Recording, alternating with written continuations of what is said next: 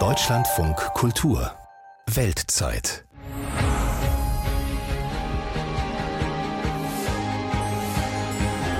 Königin Silvia, Ikone der Monarchie in einem der modernsten Länder der Welt. Ihre Tochter Victoria, ein Superstar. Die Frauen spielen eine große Rolle im schwedischen Königshaus. Hätte das Königtum ohne sie noch eine Chance?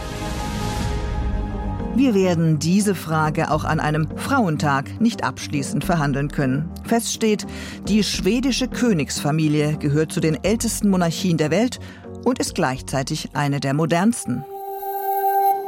Ich bin Isabella Kola. Hallo. Schweden war 1980 die erste Monarchie, die das Thronfolgegesetz änderte und eine geschlechtsneutrale Thronfolgeregelung einführte. Kronprinzessin Victoria hat den Topjob. Ihr Mann hält ihr den Rücken frei. Als erster Prinz eines regierenden Hauses hat er Elternzeit genommen. Und wie sieht es jenseits der Royals aus mit der Rolle der Frauen im hohen Norden?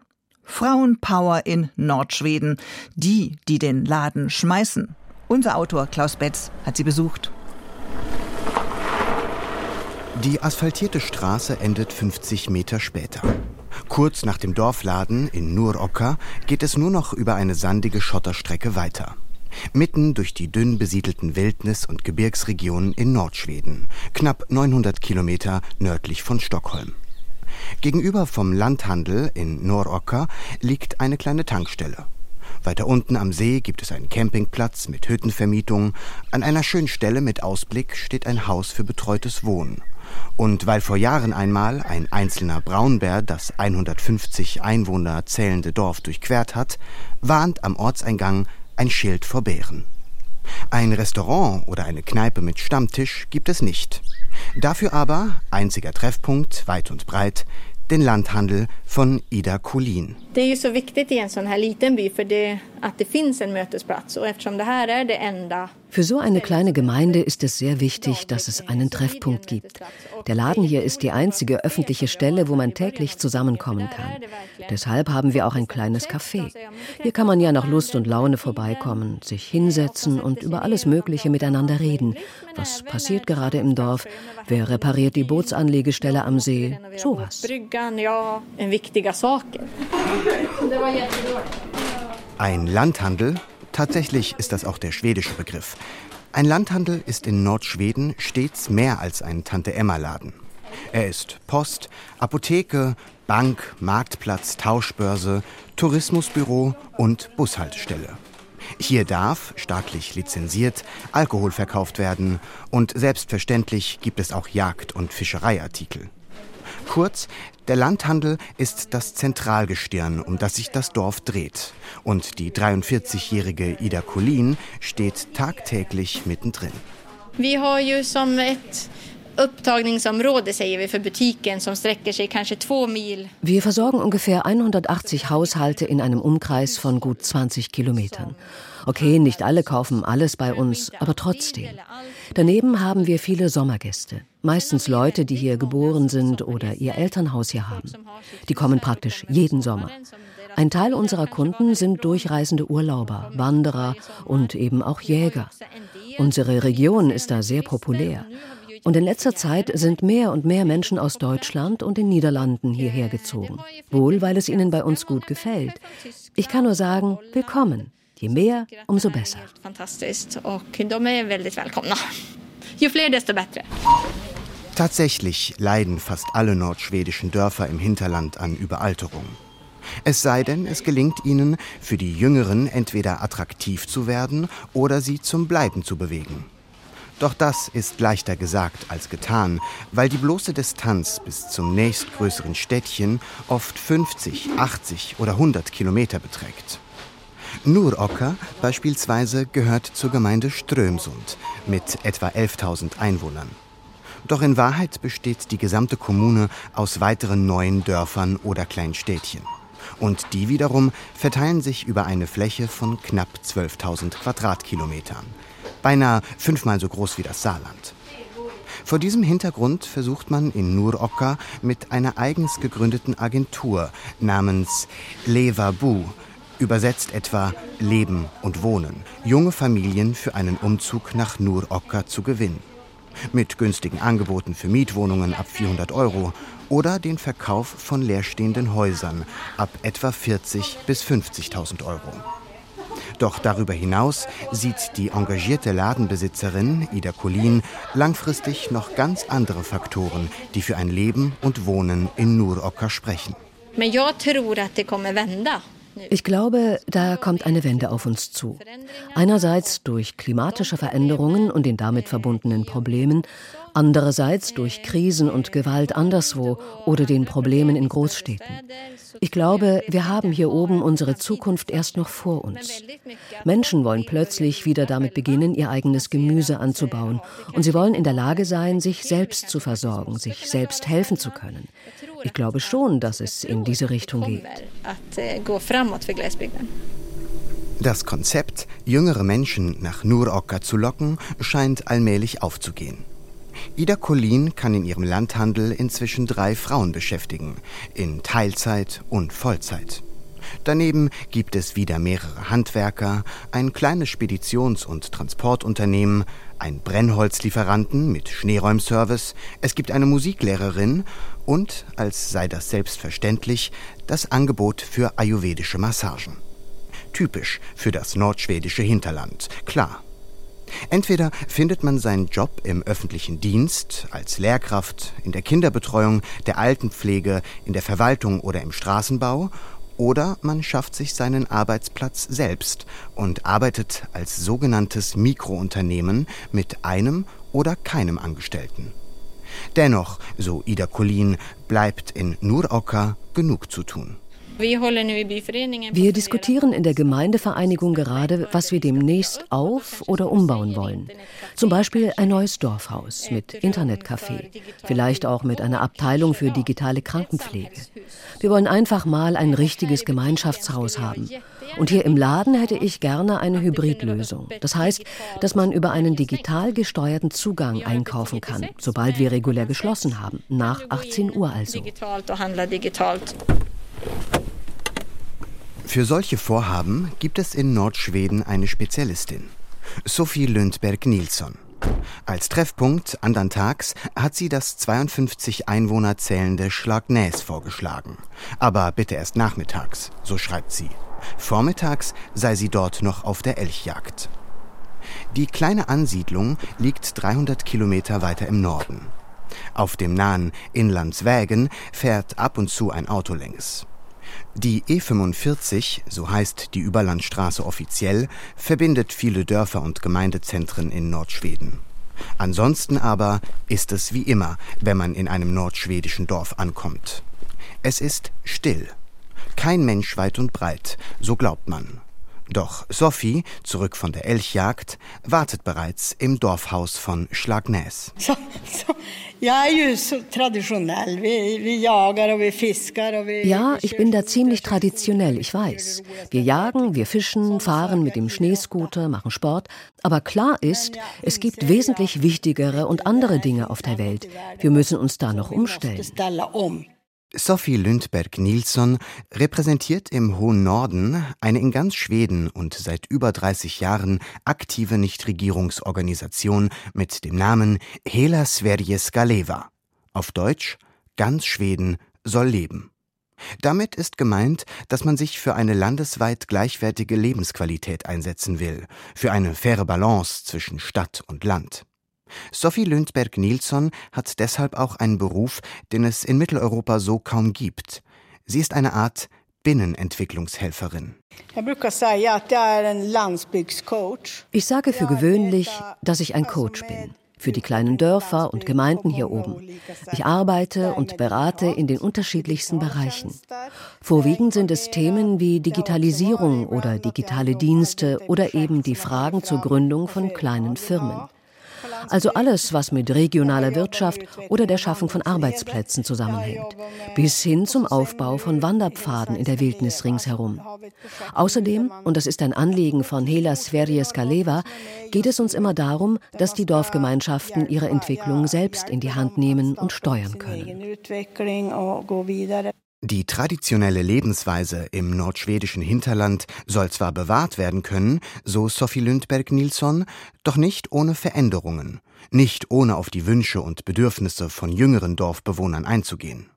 Sie alle haben ja in größeren Städten an der Küste oder im Süden studiert und gearbeitet. Ohne Zukunftsperspektive werden sie nicht bleiben oder nicht zurückkommen. Eh,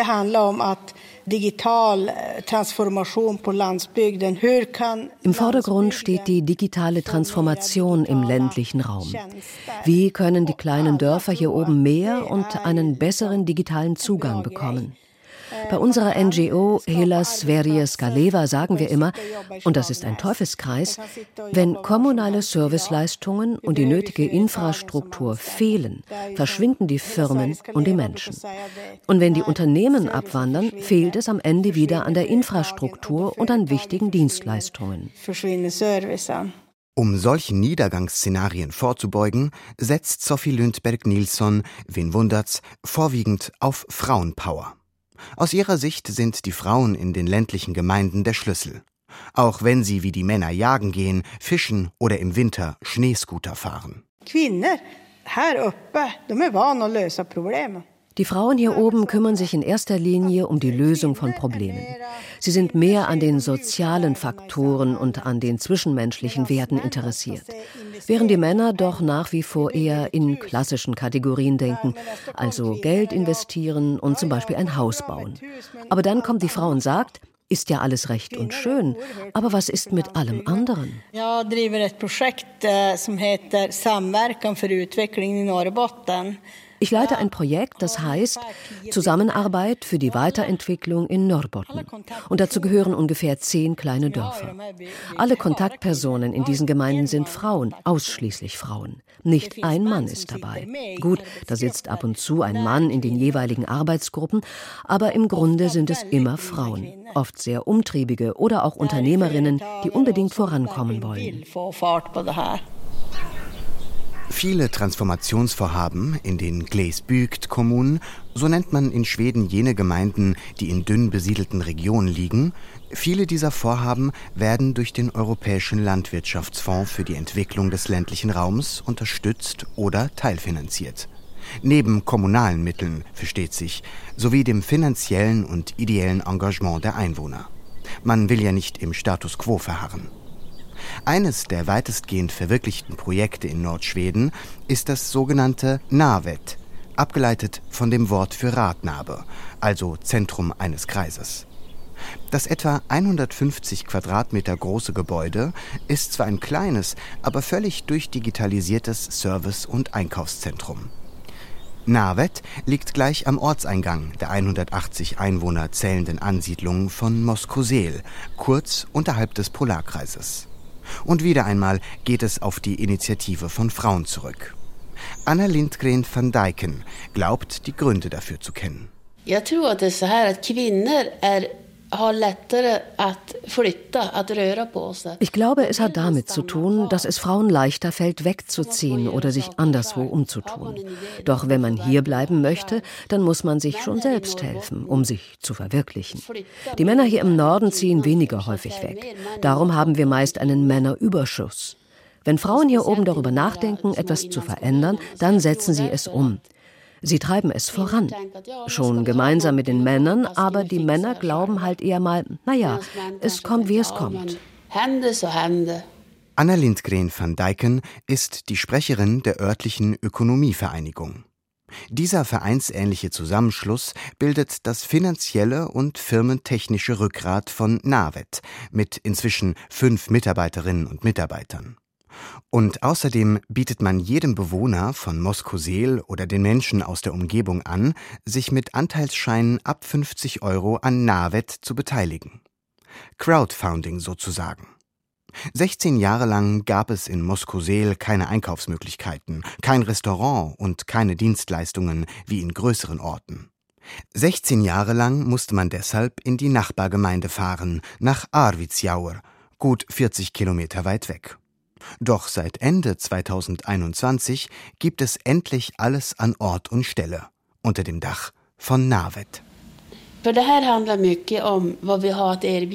Was wir hier anbieten, ist in erster Linie ganz einfach moderne Technik. Wir sind ein Servicepunkt für unsere Bewohner. Man kann sich hier einen Laptop ausleihen, ins Internet gehen. Hier gibt es die Post, eine Mini-Apotheke, wir dürfen Alkohol verkaufen und der Überlandbus stoppt auch vor unserer Türe. Wir versuchen unserer Bevölkerung einfach so viel Service zu bieten wie möglich, sodass man auch in Zukunft bleiben und hier leben kann. Doch Navet ist im Fall von Moskosel neben dem dazugehörenden Restaurant noch wesentlich mehr. Es ist im Norden der erste vollständig digitalisierte Landhandel ohne Personal und hat Tag und Nacht geöffnet, sofern man die richtige Vorgehensweise wählt.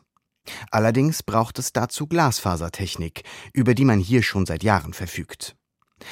Britt Inga Lindgren, ein weiteres Mitglied der Frauenriege um Navet, kann deshalb spielend leicht demonstrieren, wie sich in Moskosel digital einkaufen lässt.